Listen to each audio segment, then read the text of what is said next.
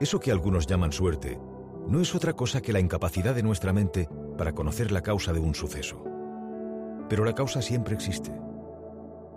Existe una inteligencia suprema, mente universal, o energía divina, o poder supremo, o fuente, o Dios, que ordena el universo, que es infinita y todopoderosa, que está en todo y en todos, que todo lo sabe y con la que estamos en permanente comunicación.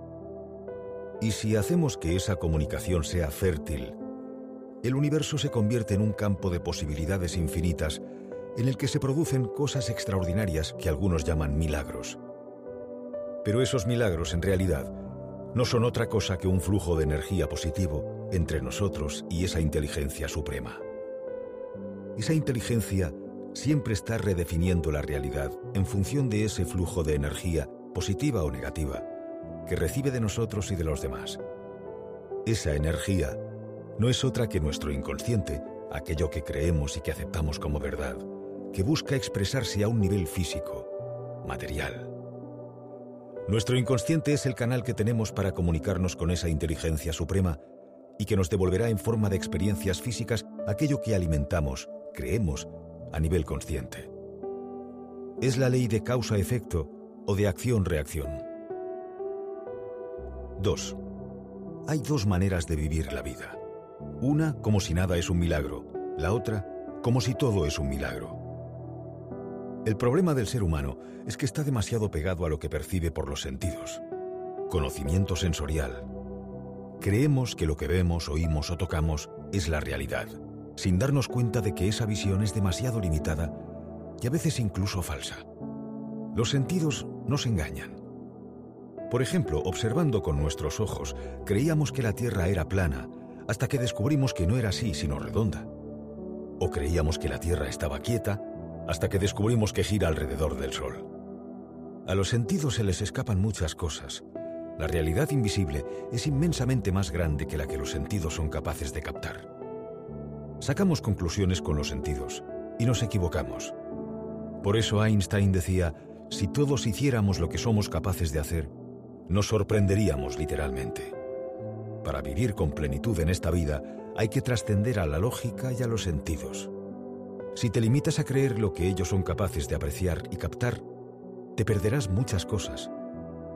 San Agustín, con gran agudeza, decía, los milagros no se producen en contra de la naturaleza, sino en contra de lo que sabemos de ella. No existen más milagros porque no creemos, somos totalmente escépticos respecto a nuestras posibilidades. Si no vemos, no creemos, cuando el mundo funciona en sentido inverso, si no creemos, no vemos. No es casual tampoco que la escritora Louise Hay dijese, los milagros son solo la consecuencia de lo que nos atrevemos a creer. 3. Los grandes espíritus siempre han encontrado una violenta oposición por parte de las mentes mediocres. Los grandes espíritus ven cosas que los demás no ven. Su sensibilidad es superior y eso les acarrea algunos inconvenientes. El problema de los mediocres es que no están dispuestos a salir de su mediocridad se empecinan en ella.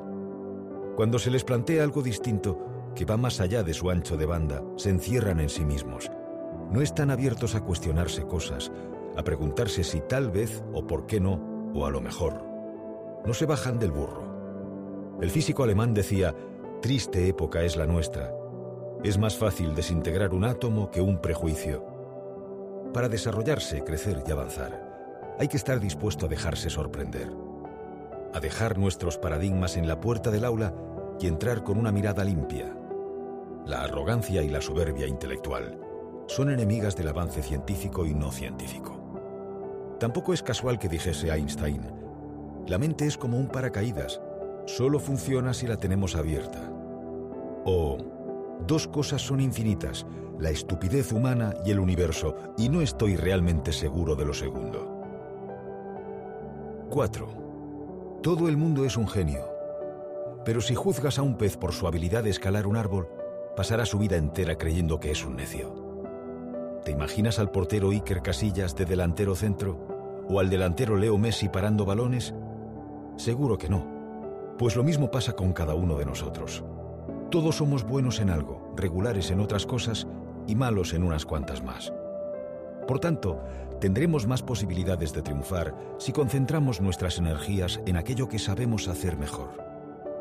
Esto parece obvio, pero la experiencia dice que mucha gente no actúa así y pasa más tiempo trabajando sus carencias que sus virtudes, y el coste de oportunidad es elevado. El día tiene 24 horas para todos, y cada minuto que dedicas a aquello que no es tu especialidad, se lo estás restando a aquello que sabes hacer mejor, con lo que no estás aprovechando todo tu potencial. No dejes que tu orgullo sea más grande que tu humildad. Acepta tus debilidades y dedícate a sacarle brillo a tus fortalezas. Las cosas en las que no eres bueno no interesan a la gente. Las personas siempre buscamos referentes y los referentes son aquellos que son expertos en algo.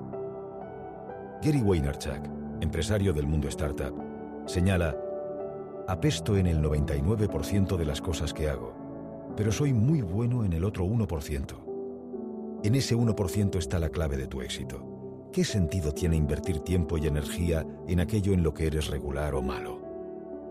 ¿No es mucho más difícil rentabilizar algo mediocre que algo que sea muy bueno? ¿No estará la gente más dispuesta a pagar por algo interesante que por algo que solo es normal? 5.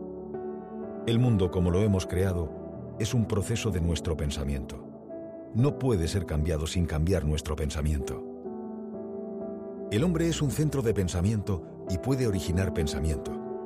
Todas las formas que el hombre pueda crear a nivel físico han de existir primero en su mente. No puede dar forma a una cosa sin haberla pensado con anterioridad. Los pensamientos son realidades físicas. Todo pensamiento de una forma, sostenido en el tiempo y no contrarrestado por otros pensamientos, da lugar a la forma.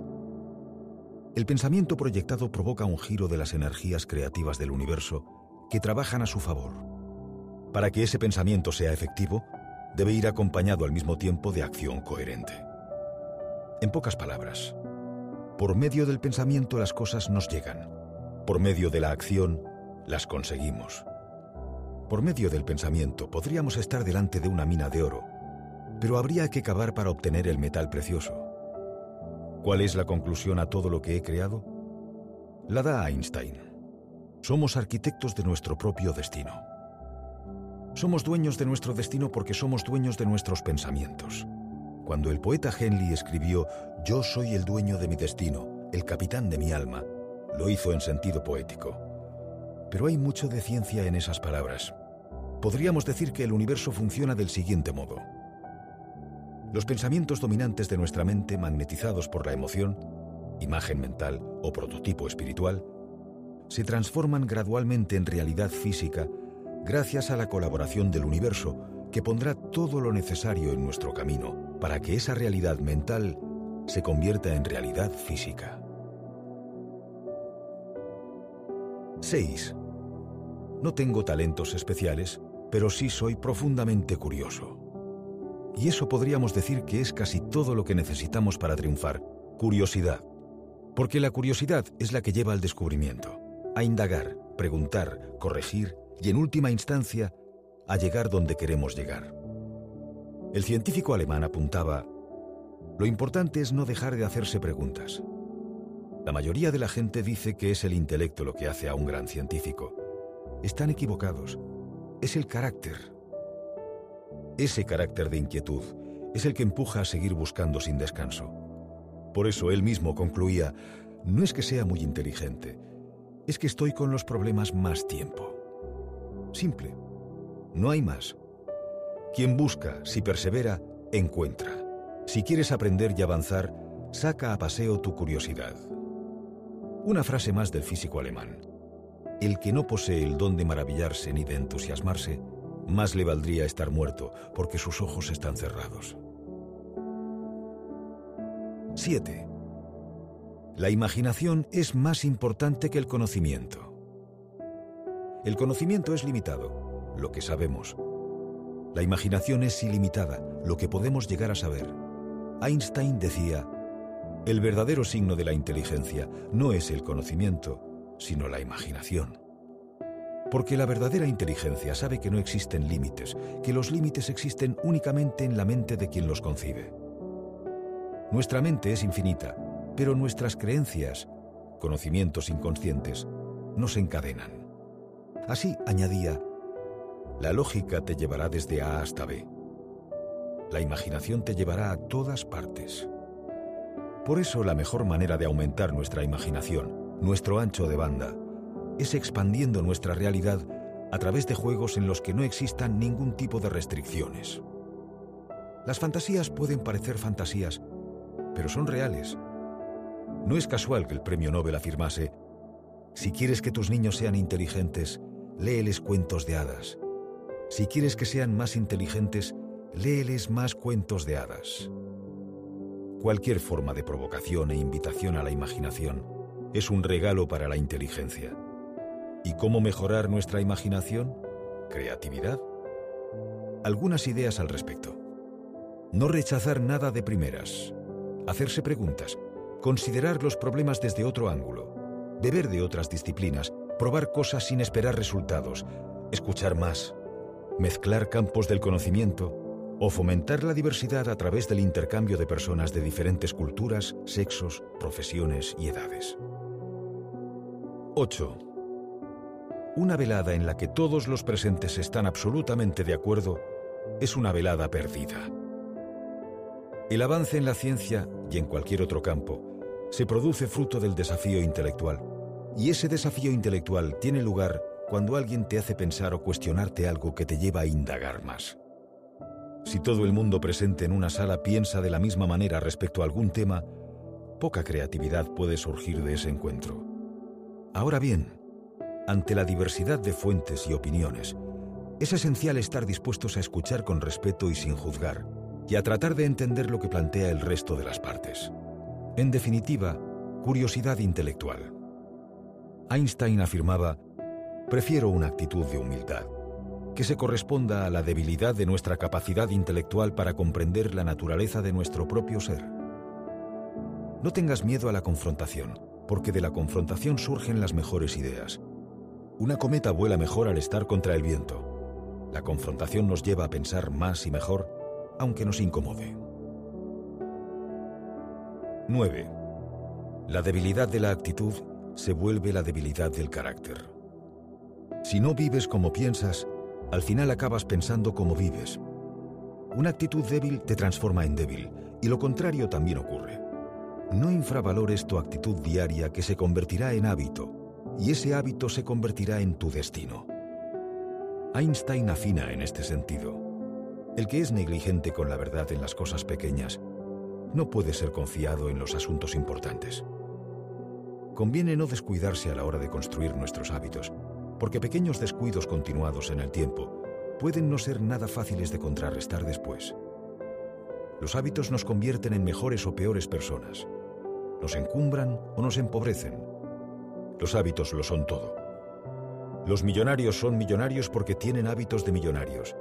Las personas disciplinadas los son porque han desarrollado el hábito de la disciplina.